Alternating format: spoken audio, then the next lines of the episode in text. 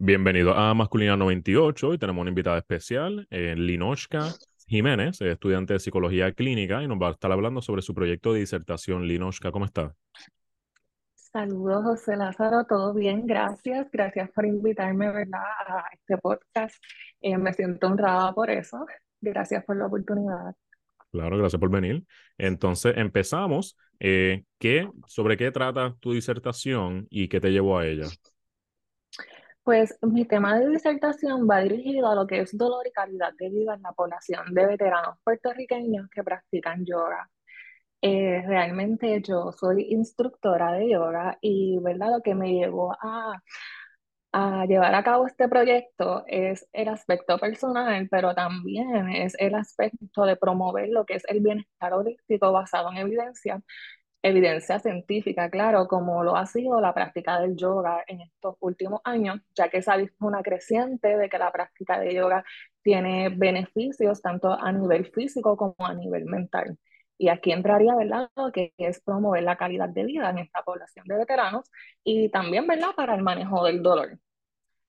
Realmente dentro de mi research eh, y ¿verdad? de mi búsqueda y en la investigación, me encontré que según Em, la encuesta nacional de entrevistas de la, salud encontró que en la población de veteranos eh, hay una mayor prevalencia de lo que es el dolor crónico en la población de veteranos en comparación con la población no veterana, con la población civil o, ¿verdad? digamos, personas que no son o están activos en servicio militar o no son veteranos.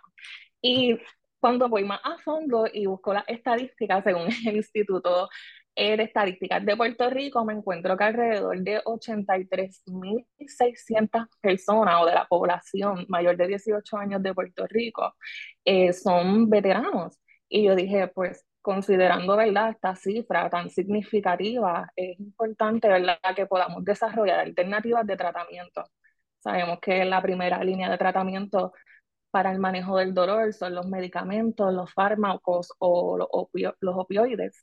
Y sabemos que estos medicamentos conllevan, ¿verdad?, a efectos secundarios.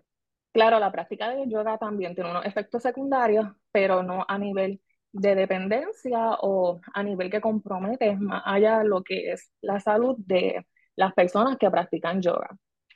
Entonces, ¿verdad? Mi visión va este, poder ampliar y poder brindar estrategias y alternativas complementarias como lo es la práctica del yoga para el beneficio del manejo del dolor y calidad de vida. Fíjate, me interesa saber cuáles son esos efectos adversos de la yoga, porque yo pienso en yoga y yo no pienso en, efectos secundarios o algo pues negativo o algo por el estilo, porque efectos adversos siempre pensamos en algo negativo. So, cuéntame, ¿a qué te refieres? Sí, pues, ¿verdad? Dentro de lo que es la práctica del yoga, este, pudieran ocurrir, y no siempre en los casos, eh, como instructora y en mi experiencia eh, como instructora de yoga, pudiera pasar de que hay personas que pudieran tener eh, alguna lesión o que vayan más allá de lo que su cuerpo le permite, ¿verdad? La práctica de yoga se compone, o yoga significa unión, unión de mente y cuerpo, y esto incluye lo que son posturas físicas y asanas, es como le llaman, eh, y estiramientos. Pero yo siempre le digo a los practicantes, respeten los límites de su cuerpo y hay veces que queremos ir más allá y queremos lograr, ¿verdad? Eh, algunas poses o algunas posturas que nos pueden impactar, ¿verdad? Que nos pueden causar incomodidad o dolor. Entonces, ¿verdad? Eso puede ser uno de los efectos adversos de que una persona pudiera estar experimentando yoga y luego, ¿verdad? De practicar ciertas asanas o ciertas poses o ir más allá de lo que su cuerpo le permite, pudiera experimentar cierta, cierta incomodidad, tanto durante la práctica como luego de la práctica. Definitivamente los efectos adversos de la práctica de yoga no son tantos en comparación, ¿verdad? Con otras prácticas o otras alternativas de tratamiento, pero sí se puede ¿verdad? considerar lo que es eh, las limitaciones individuales, incluso cuando estamos dentro de la práctica del yoga, eh, un efecto o una experiencia adversa puede ser la incomodidad de mantenerse dentro de una postura, de entonces que estoy dentro de la práctica y estoy manejando lo que es mi cuerpo y mi mente y esa unión.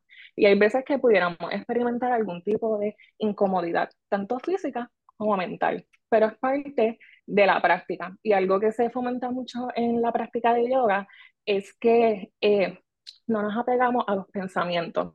Los pensamientos y las emociones vienen y van. Y es verdad la manera en que durante la práctica nos vamos relacionando con, ¿verdad? con lo que sentimos y con lo que pensamos. Ok, entonces, en cuanto al proceso de la disertación, ¿en qué etapa te encuentras? ¿En diseño, implementación, análisis? ¿En dónde estamos? Realmente, eh, ya realicé mi propuesta lo que, y la presenté. Entonces me faltaría lo que es la recolección de datos, ¿verdad? De la muestra como tal, que todavía no, ¿verdad? No ha llegado a ese proceso. Todavía que... falta que sea aprobada por el IRB y, y ese proceso para llevarla a cabo. no, se, me, se me escapa eso porque literal hace tres semanas fue que tuviste la presentación, tres o dos por ahí. Sí. Así que, pues, obviamente, pues no. Ok, exacto, ¿no? Y que te feliz, me acuerdo haberte felicitado de eso, que se me escapó. Eh, pero entonces, ok.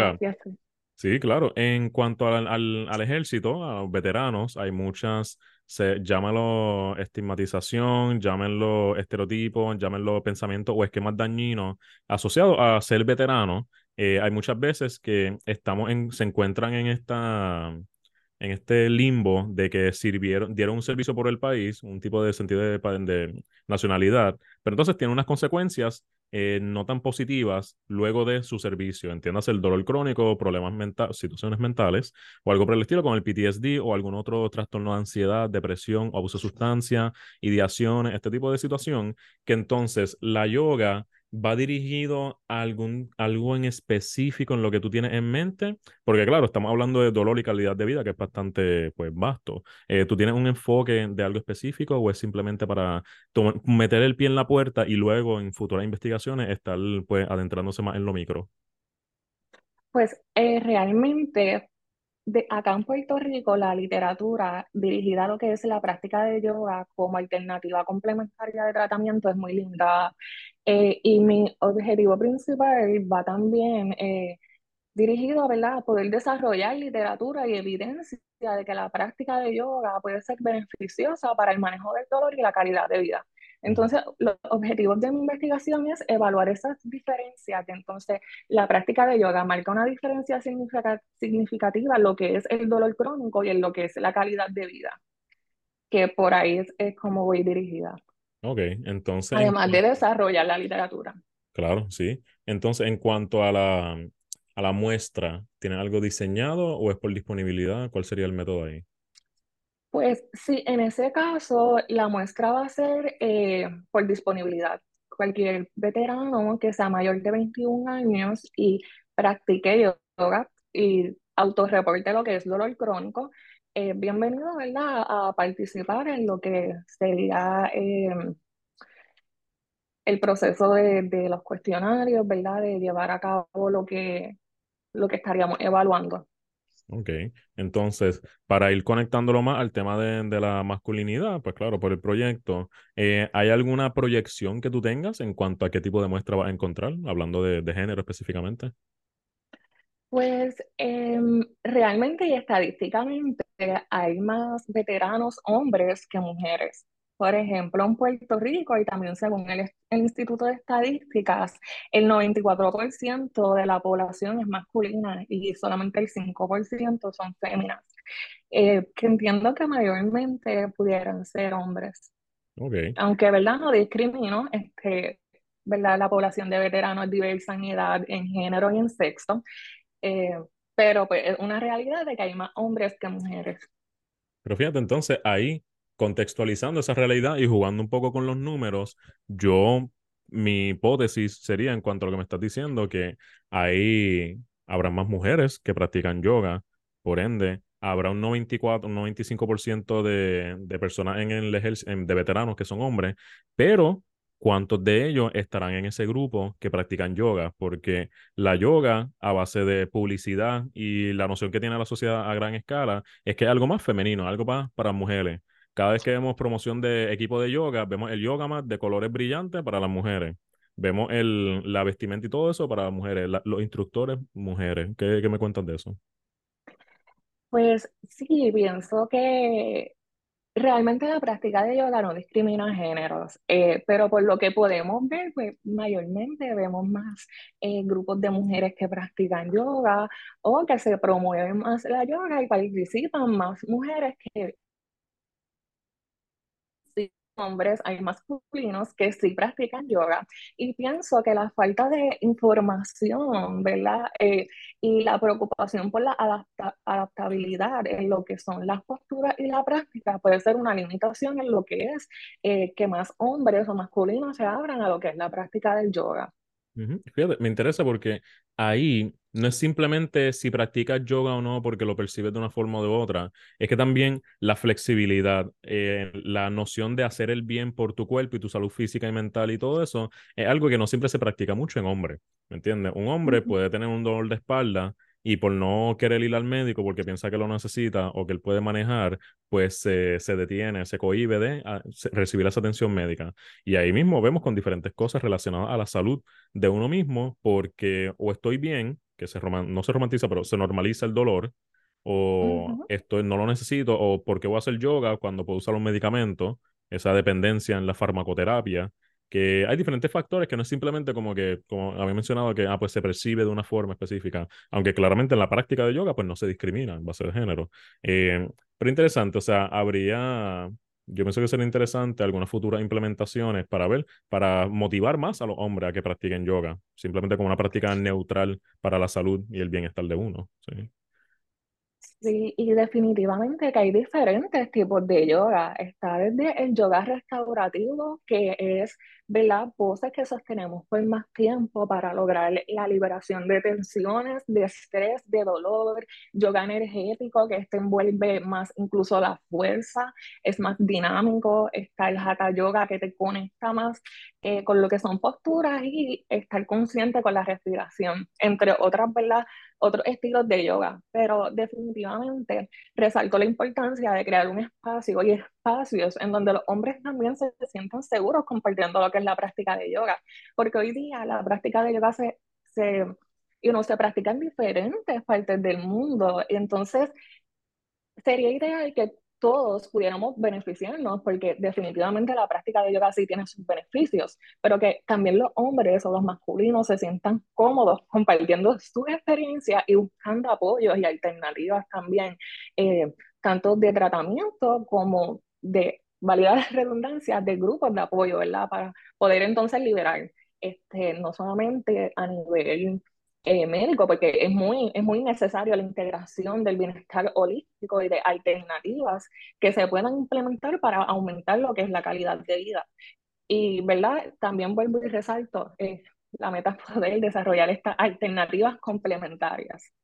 Entonces, Y no depender únicamente de medicamentos o únicamente, ¿verdad? Eh, de que son hay personas que le funcionan y, están probados y demás, pero entonces eh, buscar alternativas que sean, eh, que tengan menos efectos secundarios y que promuevan entonces lo que son eh, compartir sus experiencias.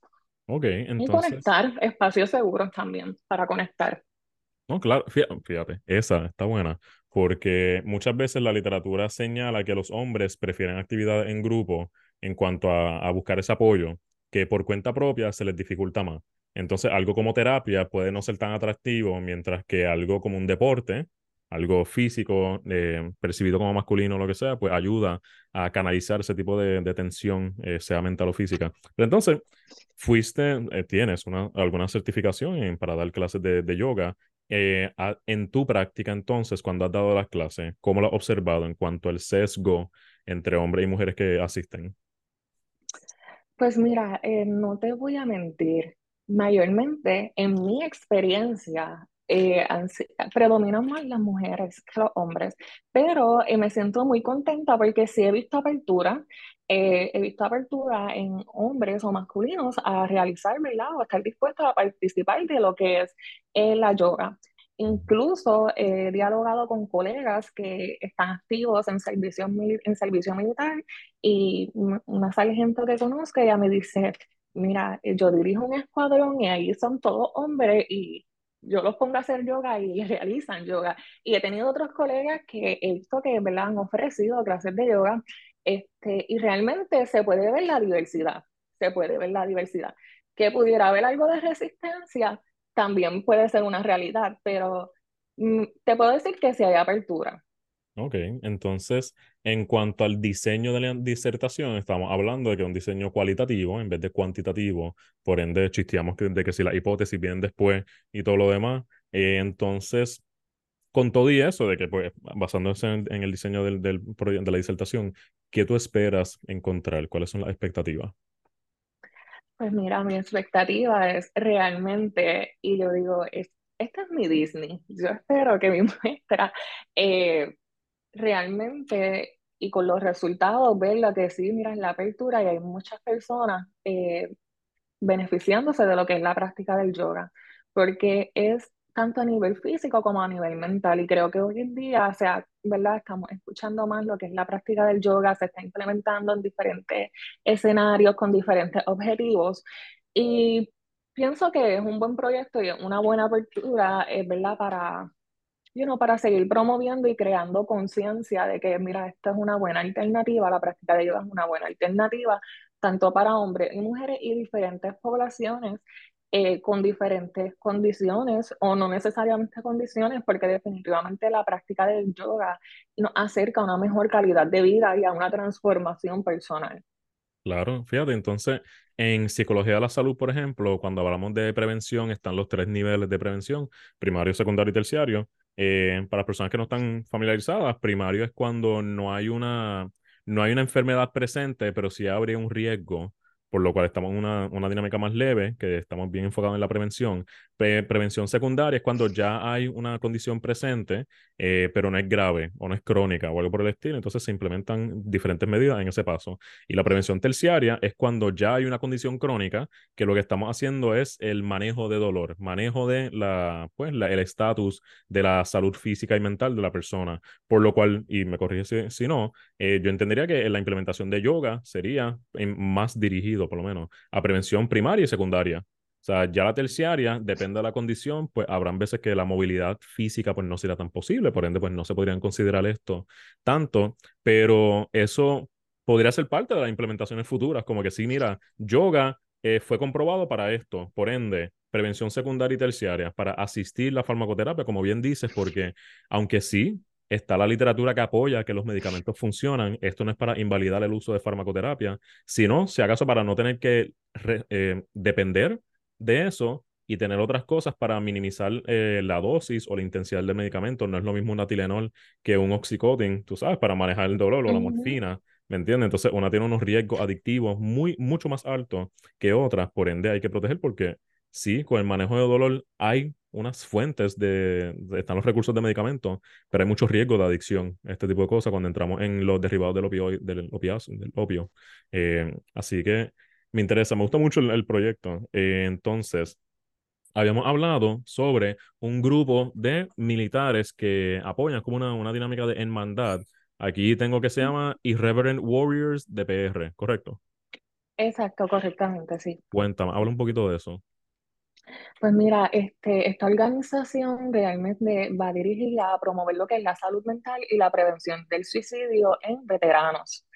Este, inicialmente, eh, esta organización fue fundada por el militar, él se llama um, Johnny O'Malley, y verdad, él, él experienció como un amigo cercano, ¿verdad? Se quitó la vida y decidió crear esta organización, este, que inicialmente iba dirigida a veteranos, pero al empezar a realizar, actividades, caminatas y el prevención con, ¿verdad? contra el suicidio y promoción de la salud mental, se dio cuenta que estaba atrayendo personas de diferentes ramas de la milicia y entonces eh, personas que estaban en servicio activo. Y este legado, ¿verdad?, ha persistido ya por varios años y también inicialmente eh, fue fuera de Puerto Rico, en Estados Unidos, pero acá en Puerto Rico también está el movimiento porque algo, ¿verdad?, es colectivo, es como que eh, veteranos somos todos, somos uno, es unión y hay en hermandad, hermandad, perdón, y este, ¿verdad? Eso es lo que se busca, crear estas redes de apoyo para que las personas puedan estar, you know, unidas y juntas, eh, en verdad, lo que son la población de veteranos. Sí, fíjate, eso del suicidio es algo muy prevalente que hemos hablado en esta página, porque claro, vemos en Europa, eh, Asia, Estados Unidos, Latinoamérica, Hispanoamérica y todo, las tendencias estadísticas siempre demuestran que hay un, entre un 70 y un 80% de los suicidios que son cometidos por hombres. Entonces ahí entramos en las diferentes razones y todo que hemos discutido ya, eh, pero en el ejército, yo entiendo que las consecuencias de salud mental a causa del servicio en el ejército pueden llevar a un, a un riesgo elevado de ideaciones. O sea, este tipo de, de, experiencias tan cercanas a la muerte, el perder, trabajar tanto con duelo constantemente, con diferentes amistades y todo, sea por eh, active duty, sea por el suicidio de una persona luego del servicio o algo por el estilo, que entiendo completamente que puede haber un, un riesgo elevado para esta población. Por ende, por el bien de ellos, no es simplemente pues qué podemos hacer y eso, es por el bien de las personas que pues dieron su vida o, o estuvieron dispuestos a dar su vida por un servicio, por un país, eh, que pues merecen tener unas herramientas para verdaderamente trabajar con esto. Que ahí está, ahí está lo que es housing, eh, el uso de, de salud, de pues, actividades recreativas para mantenerse, mantenerse activos cuando ya sean más ancianos, tener esas dinámicas de comunión, de, comunión, de comunidad también para no, pues no quedarse en la casa ahí abandonados por la familia o por el gobierno o algo por el estilo, porque entonces, claro, yo estoy hablando de lo, de lo poco que he observado, yo no soy experto en este tema, eh, pero de que uno lee, pues tiene esa idea de que, hermano, like, pasaron por tanto, merecen tener las mejores opciones de apoyo posible, ellos y todo el mundo. Pero si estás poniéndote en una condición más crítica de tus experiencias de vida, pues por lo menos que te provean este tipo de cosas. Claro, yo soy, yo no soy el más fanático del ejército, por esa, no, no por lo que, bueno, sí, ah, se metió aquí otra vez. Eh, aquí presentamos a, a Pipo. Invitado especial. Exacto, el segundo invitado especial de aquí, eh, Filipo Lázaro, exacto. Eh, que nada, fíjate, yo no soy el, yo soy más pacifista, yo soy más anti-ejército, anti el daño que causa el ejército en otros países y en nuestro mismo eh, soldados y veteranos. Eh, pero ya que pues no es algo que se puede eliminar del día a la mañana, cuando tienen, tienen un presupuesto de cuántos, 700 billones de dólares por el, el, ejército estadounidense y todo eso, como que no es algo que se va a ir en ningún momento cercano. Eh, por ende, este tipo de trabajo que estás haciendo tú, al igual que cualquier otra persona del campo que esté relacionado a esta área, es esencial porque también del research que se hace en el ejército permea a la sociedad. Esto lo hemos visto con estudios de trauma, estudios de psicosis, entre otras cosas, de del, del siglo pasado, después de la Segunda Guerra Mundial que eso empezó aquí, entonces ahora, o sea, durante el tiempo, pudimos desarrollar unos manuales y unos modelos, el Trauma Focus CBT y todo lo demás, que en parte empezó con la implementación del ejército y luego permeó a la práctica general. Así que, en verdad que, en verdad que sí, me encanta este trabajo. Entonces, cuéntame, para ir, o sea, esto sería, tú estás haciendo, tú vas a, internado ya mismo o estás haciendo internado? Sí, bueno, eh, no, estoy en proceso de solicitud para internado. Perfecto. Okay. ¿Tiene algún lugar eh, pensado? Me imagino que VA, algo así sería ahí a la par. Sí, este, he considerado el VA, pero también dentro de mi área de interés está lo que es, es psicología de la salud.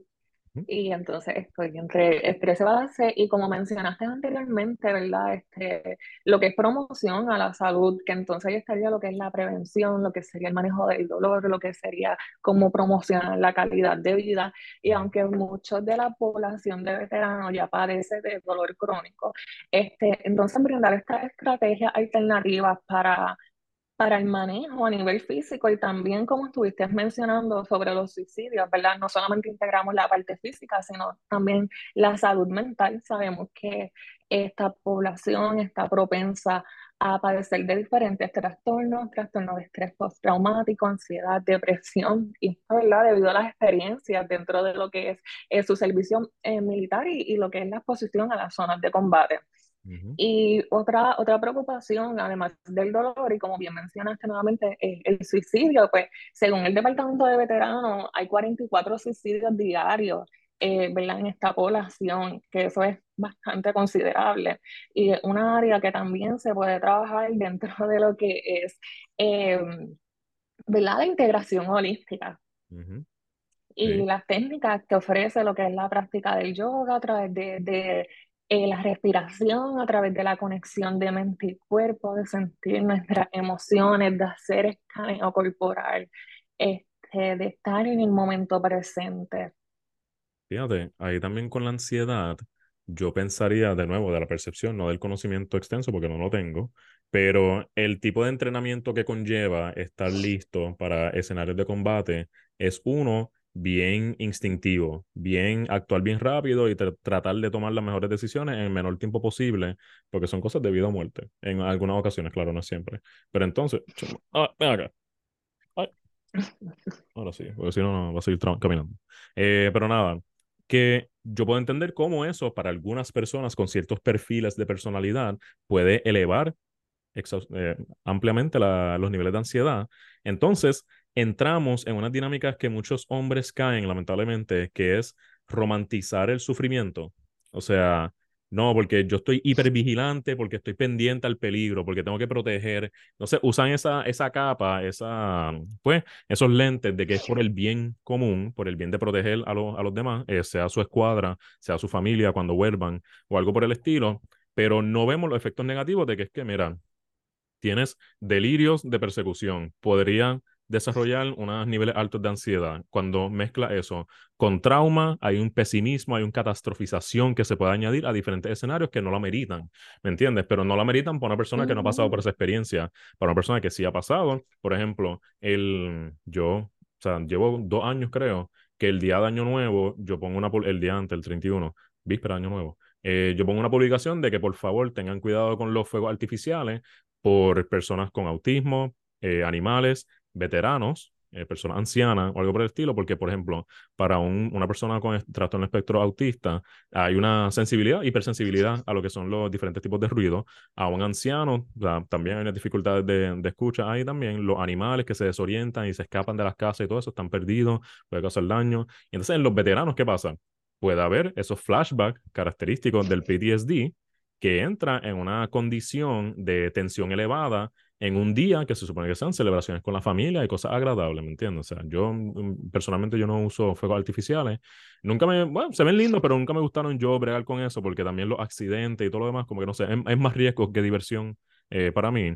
Eh, pero sí, como que no, es que son consideraciones, básicamente, como que uno que está estudiando salud mental puede estar un poco más consciente de esto y con todo y eso hacemos cosas que ponen en riesgo la salud mental de otros sin uno darse cuenta, la invalidación, el gaslighting y todo lo demás.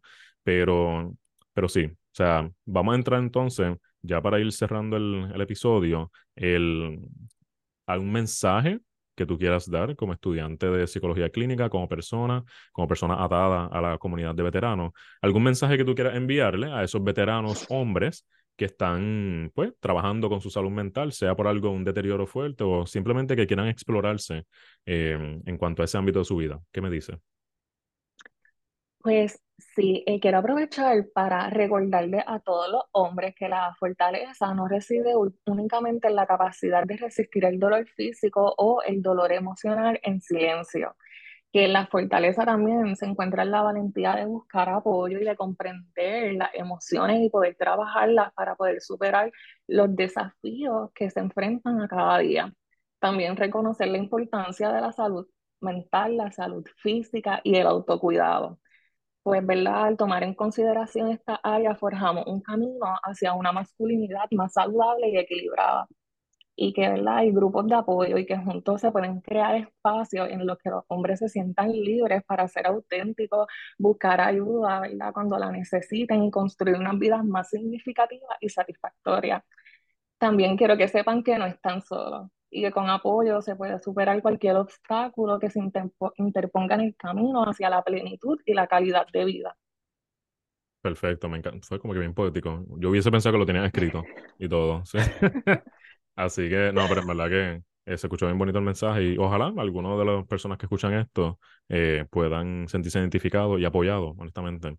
Eh, nada, también quisiera añadir que en cuanto a las fuentes de apoyo, sí, tenemos lo que habíamos mencionado al principio, o durante el episodio, que sería Irreverent Warriors PR o también IW Puerto Rico, IW Puerto Rico, donde pueden buscar asistencia de salud mental eh, de una forma de colectiva, en, en, equipo, para personas eh, veteranas. Entonces, fuera de eso, en este proyecto también tenemos eh, grupos de apoyo para hombres, donde reunimos una hora, miércoles y sábado, de 8 a 9 de la noche. Es por Zoom. Pueden encontrar el enlace en nuestra página de Instagram, masculinidad98.